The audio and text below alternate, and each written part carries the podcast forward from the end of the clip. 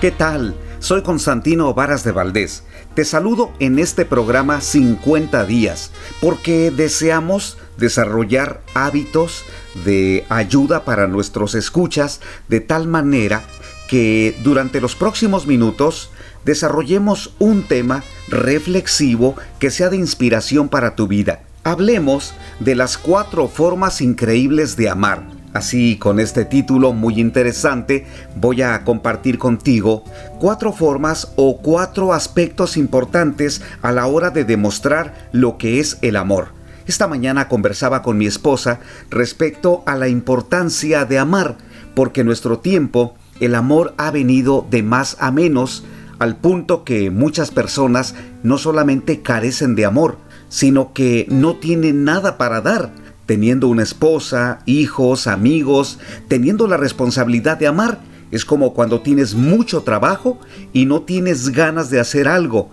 Es como cuando tienes la necesidad de alimentar a cinco personas, pero no tienes el menor interés en hacer algo por ellos. Creo que uno de los problemas más serios que tiene nuestra humanidad es la falta del amor, pero del amor verdadero. Estos días yo he estado aquí en Los Ángeles y al observar a las multitudes me doy cuenta que adolecen de relaciones. Cuando salieron de México para entrar a los Estados Unidos, vía legal o en su mayoría ilegal, es seguro que ellos tuvieron que cortar con muchas relaciones y al llegar a un país ajeno, extraño, diferente, comenzaron no solamente a buscar trabajo, sino a construir una red de relaciones. Para algunos, a pesar de los años, esto sigue siendo muy difícil. Así que hoy, desde Los Ángeles, quiero compartir contigo las cuatro formas increíbles de amar. Vamos a basar este tema en la Biblia, de acuerdo a lo que dice el apóstol Pablo en Efesios capítulo 4 versículos 22 al 32. Déjame contarte la siguiente anécdota. Un hombre de 65 años de edad se inclinó sobre su esposa.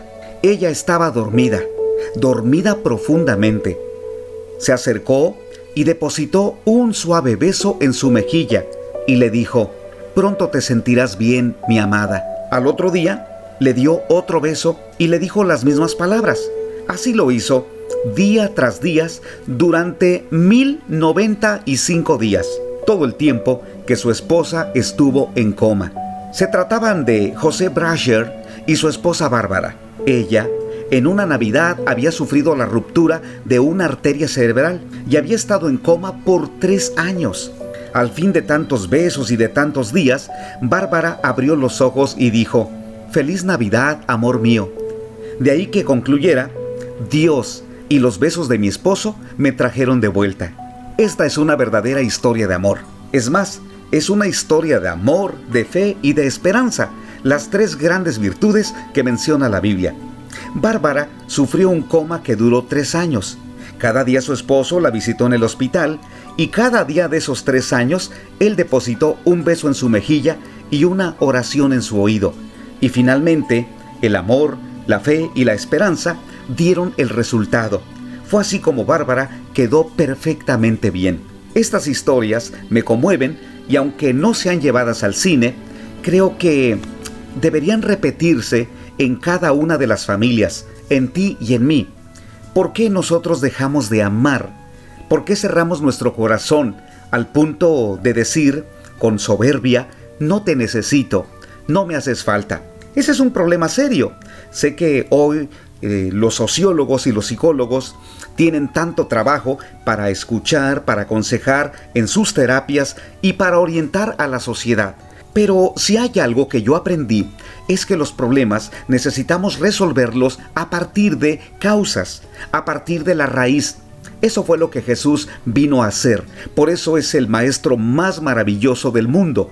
No solamente Maestro, es el Señor, es Dios y es Salvador. Pero en esa parte como, como Maestro nos vino a enseñar que los problemas tienen solución. Creo que cuando alguien cierra su mente y su corazón señalando, es que lo que a mí me está sucediendo no tiene remedio. Ya no hay solución para nuestros problemas. Quiero decirte algo, Muchas veces me he sentido yo también en esa condición. me he sentido, pero no he querido detenerme allí, de verdad, porque es como caer en un pantano en donde poco a poco te hundes. Yo no quiero estar en esa condición.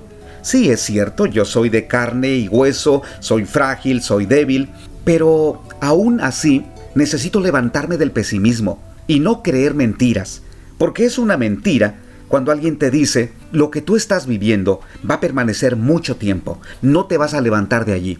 No es así. Si lees la Biblia y lees el Nuevo Testamento especialmente, te vas a dar cuenta que Jesús vino a sanar a una generación que no solamente estaba enferma, sino que estaba corrompida. Sus problemas no eran simples. Cuando la Biblia nos dice que Jesús se acercó a ciegos, a sordos, a paralíticos, nos habla de aquellas personas que tenían una disfunción sin remedio. Era un daño irreversible. Es más, no eran los únicos. Cuando Jesús se acercó a la cueva para gritarle a Lázaro, Lázaro, Lázaro, ven fuera, la gente estaba sorprendida y es más, pensaban que se trataba de un loco hablando de Jesús, porque Lázaro tenía cuatro días de haber fallecido. Pero Jesús aquí nos habla de algo muy importante y es, Él es la parte primordial del mensaje mío como de todos los que yo doy donde quiera que ando. Jesús es el protagonista y cuando a Él le permites que haga algo en tu vida, entonces te puede levantar de algo que parece imposible o algo que es imposible. Él vino a eso.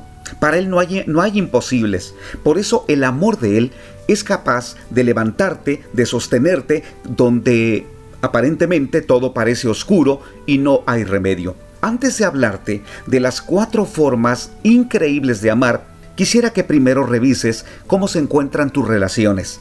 Si eres casado eh, o estuviste casado, ¿cómo te encuentras? en qué condición está la relación de ustedes dos o con tu ex. Eh, si eres soltero, cómo está la relación con tus padres y con tus hermanos. Pero también, hablando de otro tipo de relaciones, como con los primos, con los abuelos, con los vecinos o con amigos, ¿cómo estás? Y también hay que considerar a los enemigos. Allí me parece que la pregunta no debería ser cómo estás con ellos, sino más bien cómo te gustaría seguir escapando de ellos, ¿no? Porque un enemigo es alguien que nos busca para dañarnos o lo hizo. Bueno, Jesús quiere hacer algo importante en tu vida y eso es de lo que yo quiero hablar hoy. Así que si ya has respondido cómo se encuentran tus relaciones, es probable que ayer estabas bien y hoy no, o hace un mes te encontrabas mal y hoy estás mejor. Lo cierto es que tenemos muchos altibajos en nuestras relaciones familiares. Nos cuesta, nos cuesta mucho tener relaciones estables en donde amemos y es cierto que vamos a tener alguno que otro pleito, pero cuando alguien dice te amo y luego te odio, te odio y luego te amo, recuerdo que era una canción por allá en 1960 o 70 que la cantaba un grupo famoso que eran los Babies y, y ella, e, esa canción así decía en la letra, te amo y luego te odio. Creo que ese, esos cambios, esa bipolaridad por llamarle así, se puede dar cuando no tienes la madurez para amar o cuando no tienes un amor suficiente como para tolerar, para aceptar a una persona. Entonces, vamos a hablar de las cuatro formas increíbles que puedes demostrarle a la persona que está contigo. Número uno, habla siempre con la verdad. La Biblia dice, en uno de los pasajes que más impacta mi corazón, Efesios 4:25, por lo cual, desechando la mentira, hablad verdad cada uno con su prójimo, porque somos miembros los unos de los otros. Habla siempre con la verdad. Este es un punto importante y es la primera forma increíble, porque nuestra relación no puede estar acostumbrada a la mentira. No, podría, no, no, no deberíamos esconder las palabras, los sentimientos. La verdad es todo aquello que aunque duela, es lo que realmente existe. La verdad siempre va a ser lo que es claro, aunque nos duela saberlo. El primer mentiroso en la historia de la humanidad no fue Adán, ni tampoco Eva, fue el diablo, cuando se acercó a la primera mujer que Dios formó y le dijo, no morirás, ¿Recuerdas que el diablo le insistió a ella que comiera el fruto que Dios había dicho, no lo hagan porque van a morir? Pero el diablo fue tan astuto que cambió todo el argumento de Dios. Dijo todo lo contrario. Dijo una, una, una frase, no morirás. Y se lo dijo a una dama. Se lo dijo de tal manera que al decirle no morirás, bueno, entonces era como decirle, Dios miente. Dios dijo algo incoherente. Dios es injusto. Ahora bien, no morir en ese sentido, lo que estaba diciendo la serpiente era que ellos podían ejercer su derecho de tomar decisiones, eh, ir a donde quisieran e inclusive rebasar los límites que Dios había puesto y no iba a pasar nada. No iba a pasar nada, pero era una mentira porque tú sabes que cuando ella comió de, de aquel fruto y luego dio a su esposo, inmediatamente se abrieron sus ojos o es más, Dios abrió sus ojos, se dieron cuenta que estaban desnudos. ¿Qué hicieron? Al mirarse eh, de, una forma, pero ya no, ya no con la, la ternura o la dulzura de decir, qué hermoso cuerpo de mi esposa, o qué varonil se ve mi esposo desnudo. Ahora era ese tipo de, como, como de, de, de maldad dentro de ellos. Al mirarse, y, allí entró entonces lo que vienen a ser aquellos pensamientos que son extraños, cuando miramos algo pero no con pureza, no con la, la actitud de sinceridad, sino con malicia. Allí se perdió el pudor en ellos dos. Corrieron y dice la Biblia que buscaron hojas de esas muy anchas de, de los higos y, las cosieron y se pusieron delantales o vestidos para cubrirse porque ellos se sentían avergonzados. Satanás fue muy astuto y ellos cayeron en la trampa, creyeron su mentira. Entonces allí nosotros miramos cómo Satanás fue el primero en mentir y luego ellos dos comenzaron con una serie de mentiras en su vida. La mentira arruina tu vida. La mentira arruina, arruina tu matrimonio. Hay algunos hijos de la mentira como podrían ser las medias verdades, la desconfianza, la sospecha, todo aquello en donde se genera una actitud de total, de total desconfianza porque alguien ha dicho mentiras. Muchos matrimonios se han arruinado porque no dicen la verdad. Muchas mujeres quisieran que su esposo le diga de quién es ese mensaje, de qué se trata, eh, esa persona o esa muchacha o esa mujer, quién es. ¿Qué relación tienes con ella? Muchas mujeres están, pero ya eh, decididas a terminar su relación matrimonial, pensando que su esposo constantemente las engaña. Es más, no saben si solamente con una lo hace, sino que está adulterando con otras. A ese nivel llega la desconfianza. También esto de las mentiras se llega a dar en la relación de padres a hijos, porque viven con el temor de que sus hijos están mintiendo se ha dicho que los adolescentes esconden ciertas cosas y no las dicen a sus padres. Un día un adolescente me buscó porque él tenía un problema en la escuela. Bueno, era un problema bastante serio.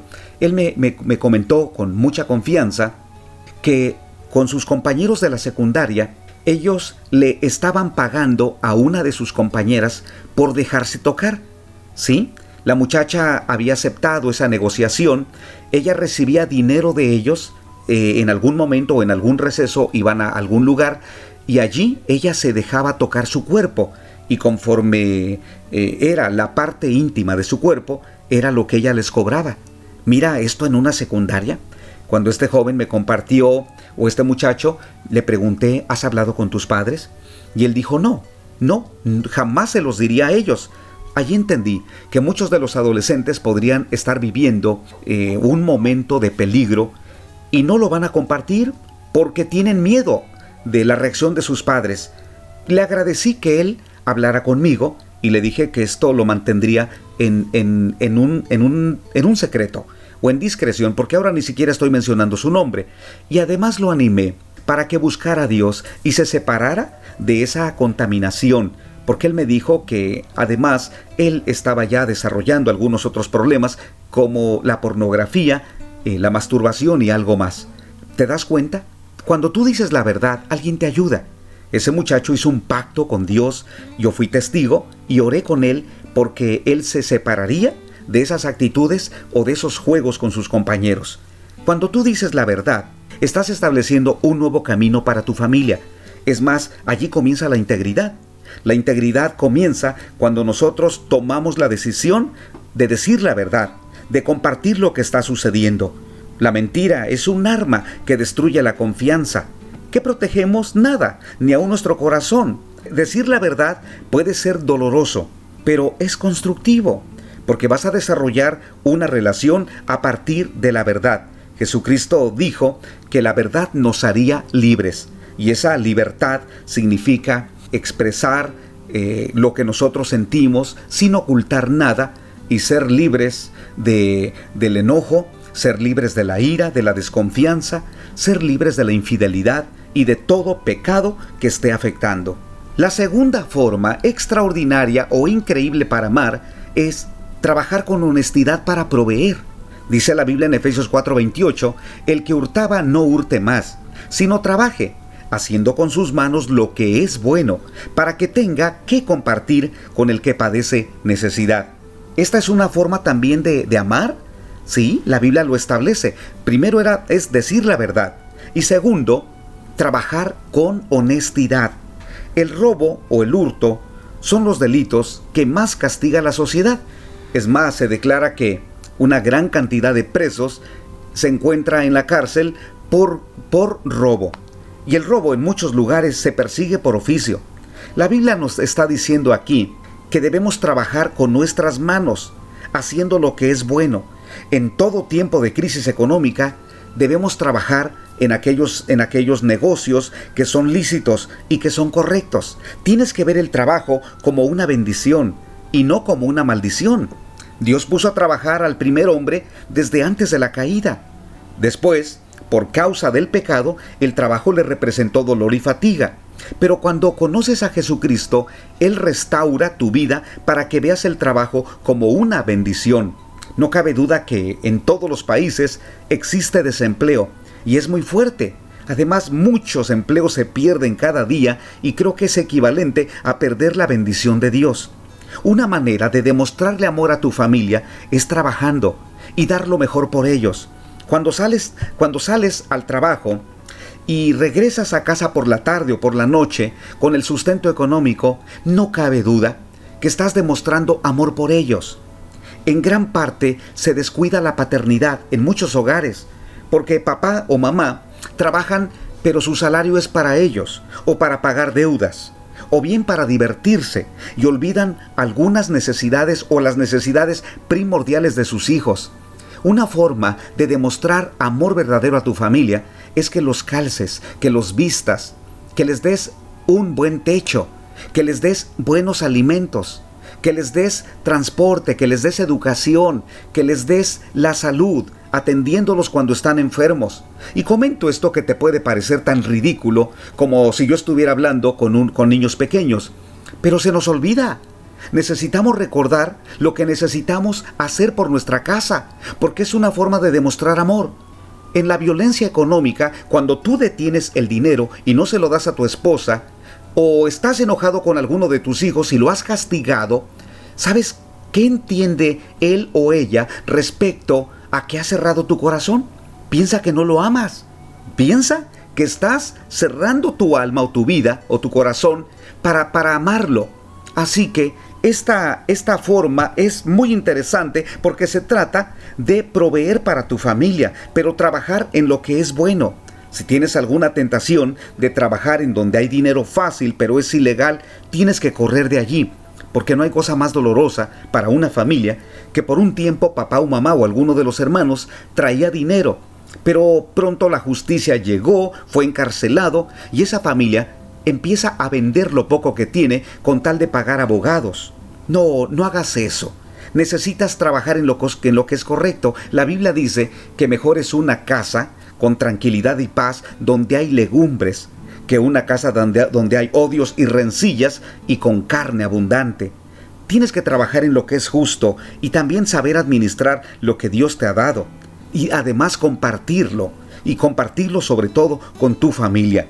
Muchas familias están estresadas y terriblemente agotadas por su porque su economía no es buena. Te recomiendo, no culpes a tus padres. No culpes a tu esposo. Cuando no alcance el dinero, tienen que hablarlo, tienen que enfrentar esa situación juntos y orar juntos por, provisión. Yo lo he hecho con Hortensia. Muchas veces nosotros hemos eh, estado en condiciones terribles económicamente, porque nuestras necesidades son muchas. Hablando de, de los proyectos, hablando de nuestras necesidades primordiales. ¿Y qué hacemos? Vamos a orar a Dios. Fíjate que no tengo en mente ningún banco para buscar un préstamo a menos que fuera algo súper, súper urgente. Pero yo espero en Dios no estar en esa condición. ¿Por qué? Porque me voy a atar a una serie de deudas en donde después voy a perder hasta la, la tranquilidad cuando me estén llamando o buscando para pagar por los atrasos que yo tenga. No, no quiero verme así. Si tienes deudas, haz un plan para pagarlas a tiempo y para no otra vez caer en más deudas. Ten mucho cuidado si por alguna razón tienes que empeñar tus cosas creo que recurrir a empeñar eh, algún bien material me parece que puede ser una buena medida cuando estás en una emergencia. Puedes empeñar una pantalla, un televisor, pero que empeñes un taladro, un martillo, que empeñes lo que es tu herramienta de donde Dios te bendice, me parece que es injusto y, poco sabio. No lo hagas. Esta, esta, esta segunda gran forma increíble de amar es a través de la provisión. Trabaja y provee a tu familia. Veamos la tercera forma que Dios nos ha dado para expresar el amor. Despójate del enojo canceroso. En Efesios 4, 26 y 27 dice la Biblia, Airaos pero no pequéis, no se ponga el sol sobre vuestro enojo, ni deis lugar al diablo. Qué importante esta parte sabia de la Biblia. Despójate del enojo canceroso. La ira es una reacción que podría ser, o, me parece que es natural, cuando nosotros nos enfrentamos a algo que parece injusto. Es más, ¿sabías que Jesús se airó? Un día entró al templo en Jerusalén y descubrió que lejos de ser un lugar de adoración, era utilizado como mercado o tianguis, hasta un lugar donde cambiaban la moneda o el dinero. Él hizo azotes de cuerdas y los echó y dijo, La casa de mi padre será llamada casa de oración porque ustedes la han hecho cueva de ladrones. Jesús se airó, fue una ira justa, fue una ira en donde él demostró que ese lugar era sagrado, no por, no por las piedras ni por los materiales, sino porque Dios estaba presente cada vez que el pueblo recurría a adorar. Ahora, hay un tipo de ira que no es justa, y esa, esa ira puede tratarse de aquella como la de Caín, cuando él se enojó contra su hermano y lo mató. Esa es una ira maligna, una ira o un sentimiento destructivo, algo que nosotros llamamos también coraje. Caín se enojó. Esaú también se enojó contra su hermano y decidió matarlo. El enojo más grave es contra las personas que amamos, porque cuesta tanto trabajo restaurar. Tú te enojas hoy, dices palabras altisonantes o bien actitudes de indiferencia, porque muchas veces con el silencio nosotros podemos matar. Con una mirada, con un gesto o con un ademán podríamos casi menospreciar a una persona y hacerla sentir nada. Ten mucho cuidado. La ira es algo que el diablo quiere meter en tu corazón para que comience con un resentimiento que más tarde se va a convertir en amargura. La Biblia dice que no se ponga el sol sobre tu enojo, ni, de, ni des lugar al diablo. No importa qué temperamento tengas, serás puesto a prueba y en cualquier momento te vas a enojar. Todos tenemos diferentes temperamentos. El colérico es el que tiende más al enojo. El sanguíneo es un poco más bonachón. El melancólico es más sensible. Y el flemático es más tranquilo. Pero cuando se enojan, todos pierden el control, no importa qué temperamento tengas. De allí que es bien importante que reconozcas si tienes algún conflicto con el enojo o con la ira. Como dicen mis amigos allá en Honduras, que no seas de mecha corta, que tardes en enojarte, tardos para la, ira, como dice la Biblia, y que además seas tolerante. Todo eso proviene de Dios, de verdad. En mi caso, crecí en una cultura donde todos nos enojábamos y por cualquier cosa. Pero aprendí a pedirle al Señor que me hiciera manso y me hiciera humilde. Eso Jesús dijo en Mateo capítulo 11, versículo 29. Aprended de mí, que soy manso y humilde, y hallarán descanso para sus almas. Esto es algo con lo que vamos a estar batallando, con la ira y con el enojo. Pero, por el contrario, despójate de la ira y da palabras suaves, palabras de ternura, contrólate cuando tus hijos o en tu familia alguien diga algo que te molesta, que te indigna, que, que te desagrada. Contrólate. Algunos dicen cuenta hasta 10. Yo prefiero en esos momentos orar y decirle en mi mente al Señor, dame tranquilidad, dame paz, ayúdame. Yo prefiero porque inmediatamente me conecto con el dueño de mi vida y con aquel que conoce mis circunstancias y con el que es capaz de darme fortaleza y de darme aliento. Y Él lo ha hecho. Dios ha trabajado en mi carácter. Tú no me conoces seguramente, pero los que me conocen saben cómo Dios ha trabajado con mi manera de ser y de comportarme en situaciones muy difíciles. Si yo no conociera a Jesús a estas alturas de mi vida, probablemente no viviría por haber desarrollado, desarrollado algún tumor canceroso. Pero Dios ha trabajado conmigo y me ha enseñado a ser paciente en medio de una crisis. ¿Cómo lo aprendí? A través de mi relación con Él a través de buscarlo y pedir su ayuda. Creo que esa es la mejor manera para que uno pueda combatir el, el, alto nivel de estrés, pero estamos hablando de la ira. Creo que existen muchas otras técnicas de cómo controlar la ira, pero lo más importante es que acudas a Dios que conoce tu alma y tu espíritu y si has dañado a alguien de tu familia, acércate y pídeles perdón. Creo que esa parte es sumamente importante que te acerques a alguien de tu familia y le digas perdón. La cuarta forma increíble es anima con palabras. La Biblia dice en Efesios 4, 29 al 30, Ninguna palabra corrompida salga de vuestra boca, sino la que sea buena para la necesaria edificación a fin de dar gracia a los oyentes. Las palabras son un recurso medicinal para comunicarnos, porque tú te has dado cuenta, con las palabras animamos o desanimamos, sanamos o herimos, bendecimos o maldecimos, aceptamos o rechazamos, saludamos o ignoramos, estimulamos o menospreciamos, elogiamos o denostamos, construimos o destruimos. La Biblia dice en Proverbios 12:18, hay hombres cuyas palabras son como golpes de espada, mas la lengua de los sabios es medicina. En tu familia, habla con palabras medicinales como lo he leído, con palabras constructivas. Muchas familias no se dirigen la palabra y tienen un, un, silencio de indiferencia. Otras familias solo se dirigen con palabras hirientes, como si se torturaran cada vez que van a hablar y otras familias hablan con buenas palabras, de la abundancia del corazón habla su boca. ¿Qué le dirás a un miembro de tu familia cuando su comportamiento no es adecuado? Piensa en eso. ¿Qué le dirás a un miembro de tu casa cuando se equivoque? ¿Qué le dirás a alguien en tu matrimonio si ha logrado un triunfo o una meta importante y difícil? Habla siempre con palabras sabias para construir y siempre diles ánimo, ánimo, siempre da una palabra de esperanza.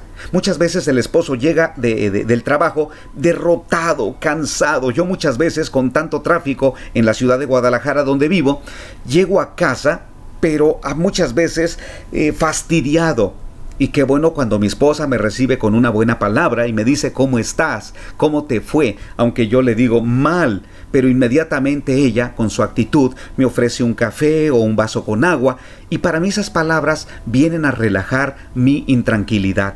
Qué bueno cuando en casa tienes algo así, alguien así, pero no debemos esperar que alguien nos trate así. La clave es que nosotros tratemos así a los demás. Este día te he hablado de cuatro formas increíbles para amar y quiero recordártelas. La primera es, habla siempre con la verdad. Segundo, trabaja con honestidad para proveer. Tercero, despójate del enojo canceroso. Y cuarto, anima con palabras. Solamente Jesús puede darle a tu familia la fortaleza y la tranquilidad que necesita. ¿Cómo estás construyendo? Mis queridos amigos y amigas, soy Constantino Varas de Valdés y quiero construir algo para tu vida y para tu familia. Puedes escribirme a mi correo electrónico constantinovaras.hotmail.com y si alguno de mis libros puede ser útil para ti, los puedes solicitar. Ánimo, construye. Busca a Dios. Construye. Hasta pronto.